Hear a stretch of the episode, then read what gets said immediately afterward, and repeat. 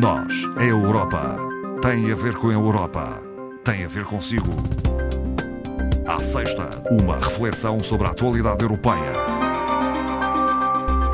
Marco Teles está connosco esta tarde. Boa tarde. Boa tarde, Marta. Marco Teles, que participou em Milão no encontro anual da rede Europe Direct, em representação naturalmente do uh, Europe Direct Madeira, que coordena.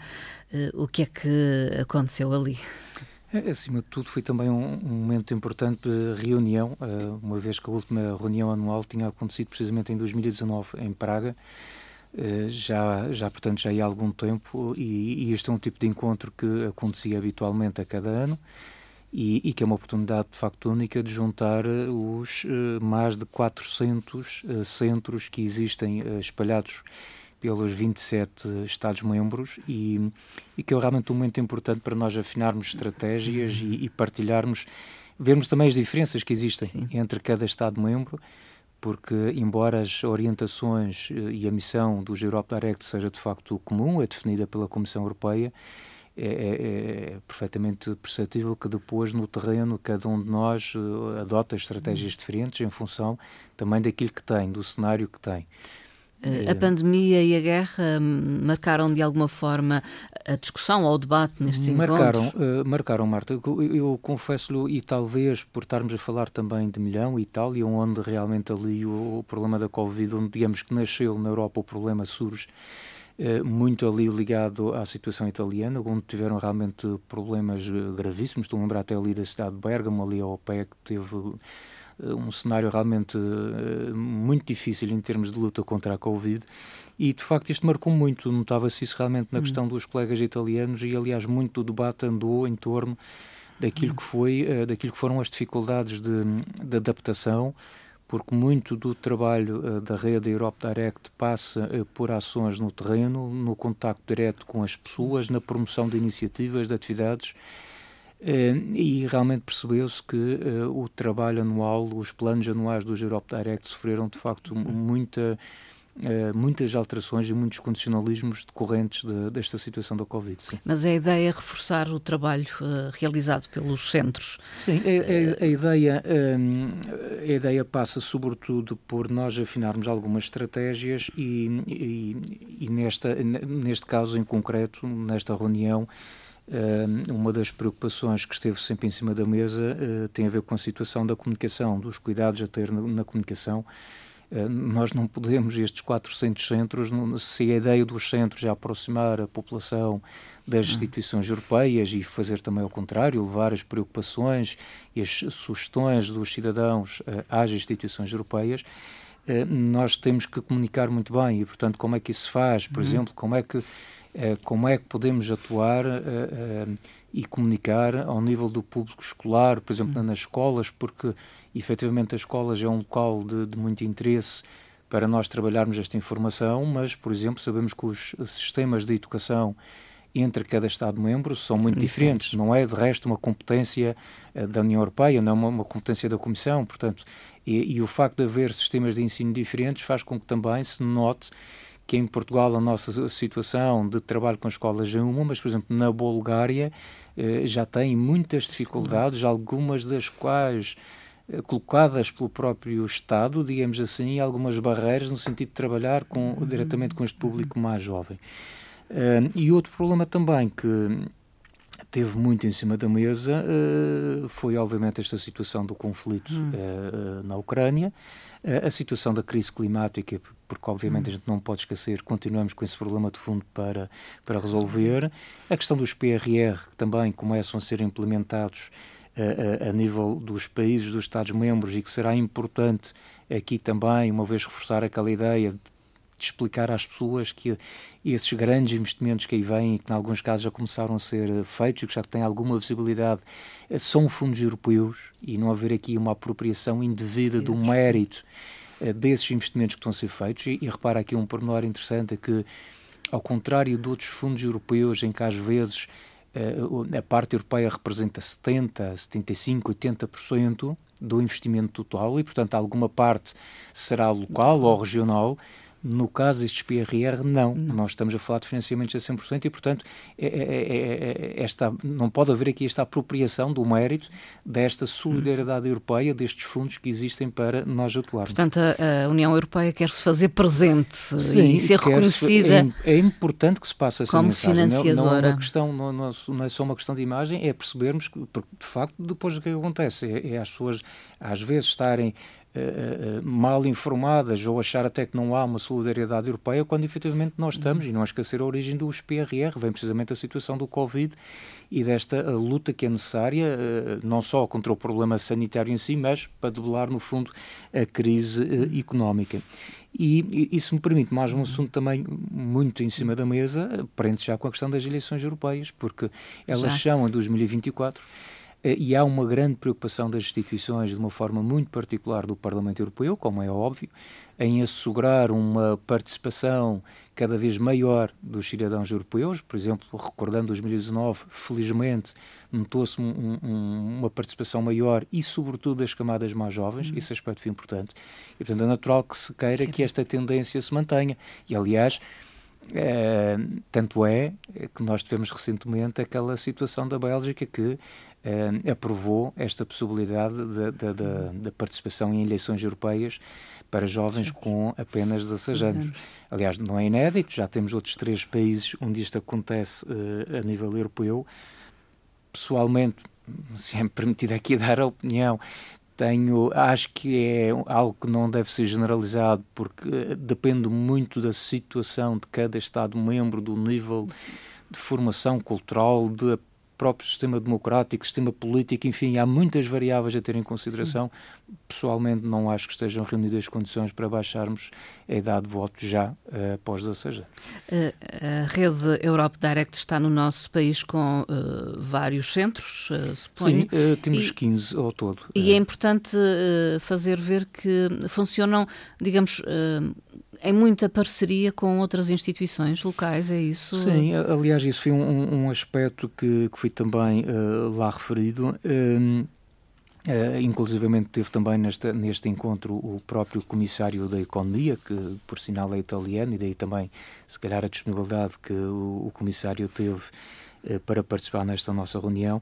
Uh, mas sim, os Europe Direct não atuam, como a Marta referia, não atuam de forma isolada. Aliás, muito dificilmente conseguimos hoje em dia ter sucesso em qualquer dinâmica trabalhando isoladamente, não é? Portanto, obviamente que uh, nós, e aqui dando um, o exemplo particular, aqui na região, obviamente nós temos uma relação muito próxima com a própria Secretaria de Educação, para estarmos envolvidos com as escolas, com, as escolas, com a própria Direção Regional de Assuntos Europeus, por exemplo, se, obviamente em algumas, uh, em algumas temáticas mais específicas com as próprias autarquias locais em que se envolve também. Portanto, a ideia realmente é envolver não só os cidadãos, mas também as entidades que são sempre uh, elementos uh, mobilizadores, talvez. elementos chaves para nós podermos alcançar um público cada vez eh, maior. Uh, e usar a comunicação social também para fazer passar estas e mensagens. Neste, e neste parceiro-chave seria também ingrato da minha parte, e peço desculpa aqui pelo esquecimento, até Não. porque é inapropriado, atendendo estamos aqui na rádio, mas, mas obviamente que a comunicação social é, não querendo estar a dizer que é o mais importante tentar fazer uma prioridade, será. mas é absolutamente fundamental.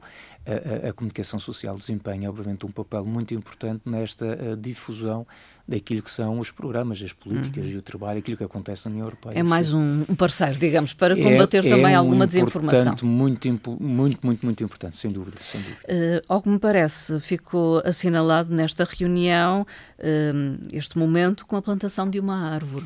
Sim, um, um, um momento uma, simbólico. Um, momento simbólico logo no primeiro dia em que, uh, por acaso, o, Europe Direct Madeira fez a representação oficial de toda a rede nacional, portanto, como nos a nós a honra de, de, de, estar lá e representar a rede nacional, uh, uma árvore que foi de resto oferecida pelo Presidente da Câmara Municipal de, de Milhão e que um, eh, foi chamada uh, Árvore da Europa, instalada num, num parque que já é conhecido pela, pela sua mancha verde, que lá existe e que já é uma referência dentro do, da área uhum. urbana como um, um, exemplo de modernidade e de uhum. requalificação urbana com uma preocupação ambiental muito grande mas que de certa forma simbolizou eh, esta, esta ou, ou, reforça esta lembrança daquilo que eu tinha referido aqui no início, que é a necessidade de nós não esquecermos uh, a crise climática que, que, temos entre mãos e que a União Europeia quer ser líder mundial uh, no combate a estas alterações climáticas. E, portanto, é importante que esta, que esta árvore apareça ali um bocadinho como símbolo e eu espero que ela, enfim, que esteja lá plantada uhum. e que realmente cresça agora eh, como deve ser e que eu possa eventualmente, não sei, daqui a uns anos lá ver uhum. como é que está, mas eh, pronto, esperemos que resulte. No início então desta nossa conversa, um balanço ao encontro anual da rede Europe Direct que aconteceu em Milão. Em breve, mais um país terá a circular o euro, não é? Sim, uma notícia também saída esta semana, muito fresca, portanto, a Croácia será, portanto, o 20 Estado-membro a utilizar o euro como moeda oficial. Neste momento, como se sabe, são, portanto, 19 os Estados-membros que utilizam o euro no seu dia a dia, é uma moeda que de resto está a celebrar agora 20 anos de, de, de circulação e, portanto, tudo indica que um, a partir do próximo ano uh, seja agora a Croácia oficialmente o 20 país a utilizar esta moeda. Esta situação decorre da apresentação de um chamado relatório de convergência de 2022, que saiu precisamente esta semana, e é um relatório que tenta avaliar os progressos no fundo, naqueles que são os países que ainda não estão não a utilizar entraram. o euro, mas que têm este compromisso uh, tem este compromisso de uh, passar para o euro mais ano, menos ano. Portanto, há outros que, países. Uh... Ah, estamos a falar neste momento da Bulgária, da República Checa, a Croácia, lá está, se agora Entrou. luz verde para utilizar o, o, o, euro. Imagina, temos também a Hungria, a Polónia, a Roménia e a Suécia. Portanto, Uh, temos estes países que faltam então completar uh, a zona euro, aderindo uhum. também a esta uh, moeda. Portanto, tem a ver resto... com critérios? Não, tem, tem, a ver com, com o facto do, do, tratado, e neste caso o Tratado de Maastricht. de resto, por via deste tratado, todos os Estados-membros estão juridicamente obrigados a aderir, no fundo, à, zona, à, à área zona do euro. A exceção aqui é, de facto, a, a Dinamarca, que, quando de, de, da assinatura do tratado, uh, estabeleceu uma cláusula de não participação e, portanto, isso permitiu que, de facto, a, Dinamarca pudesse uh, ficar fora, excluir-se desta situação. Uh, de qualquer forma, este relatório que dá luz verde à Croácia decorre da constatação que a Croácia, neste momento, cumpriu os quatro critérios de convergência nominal e que também a sua legislação, a legislação nacional, é perfeitamente com, com, uh, compatível, compatível com os requisitos do tratado, os estatutos também do próprio uh, sistema europeu dos bancos centrais e, e portanto, um, o, o, relatório dá luz verde por este cumprimento por parte da Croácia e alerta os restantes países para os pontos que ainda não foram conseguidos ou os critérios que ainda não foram alcançados para poderem então uh, um, obter também ou começar a utilizar oficialmente o euro no seu país. Olhamos para uh, um outro caso da Polónia que só obterá fundos de recuperação uh, e reforma, portanto os PRRs. Uhum. Eh, se reformar uh, a justiça. A parte da justiça. Uh, pois, este, este, anúncio surge esta semana pela, pela voz, de resto, pela, da Presidente von der Leyen, que confirmou precisamente em Varsóvia a luz verde, digamos assim, de Bruxelas para a disponibilização dos planos de recuperação e resiliência. Portanto, hum. no caso da, da Polónia, Polónia, nós estamos aqui a falar de um valor de 35 mil milhões eh, de, de euros, portanto um valor uh, bastante considerável. Entretanto, Ursula von der Leyen referiu que este plano polaco cumpre com os requisitos, desde logo por 43% do orçamento do plano polaco apoia os objetivos climáticos. Convém aqui só fazer esta salvaguarda que este dinheiro do PRR não é um dinheiro para ser utilizado, já aqui falamos várias vezes, da forma que os Estados-membros quiserem. Portanto, há um plano que é apresentado e que depois é aprovado ou não, Sim. e há requisitos nesse plano. Um deles é que uma, uma, uma percentagem significativa, que ronda quase os 40%, seja utilizado precisamente neste combate uh, às alterações climáticas. Uh, acontece que Uh, a salvaguarda que Ursula von der Leyen fez a esta luz verde que foi concedida ao plano polaco é que um, terão que haver progressos nomeadamente no que toca à questão do sistema judicial polaco, sob pena de uh, este, este, dinheiro não, uh, vir a ser uh, reembolsável, de facto, ao, ao governo polaco. Portanto, digamos que agora a bola está do, do lado do, da, Polónia. da, Polónia. não é? Recorde-se que, por exemplo, esta questão do mecanismo de condicionalidade já havia sido discutida anteriormente e, portanto, embora Bem, eu devo dizer que de facto a Polónia ganhou alguns pontos recentemente com a sua atitude relativamente ao apoio que tem sido dado uh, aos refugiados ucranianos, portanto tem sido de facto uh, muito uh, solícita e portanto muito muito colaboradora Sim, neste deste ponto de vista, mas a, a, questão do, da, da, da necessária independência do sistema judicial para que realmente o, o sistema democrático funcione como no seu todo eh, é algo que eh, não está resolvido. Recordo-se de resto no, no, final do ano passado a, a tal célebre afirmação que consideravam que a sua lei nacional, que a legislação nacional se sobreponha à lei europeia, o que caiu de resto como uma bomba e, portanto, não, não fui bem acolhido, uhum. obviamente, do lado de Bruxelas.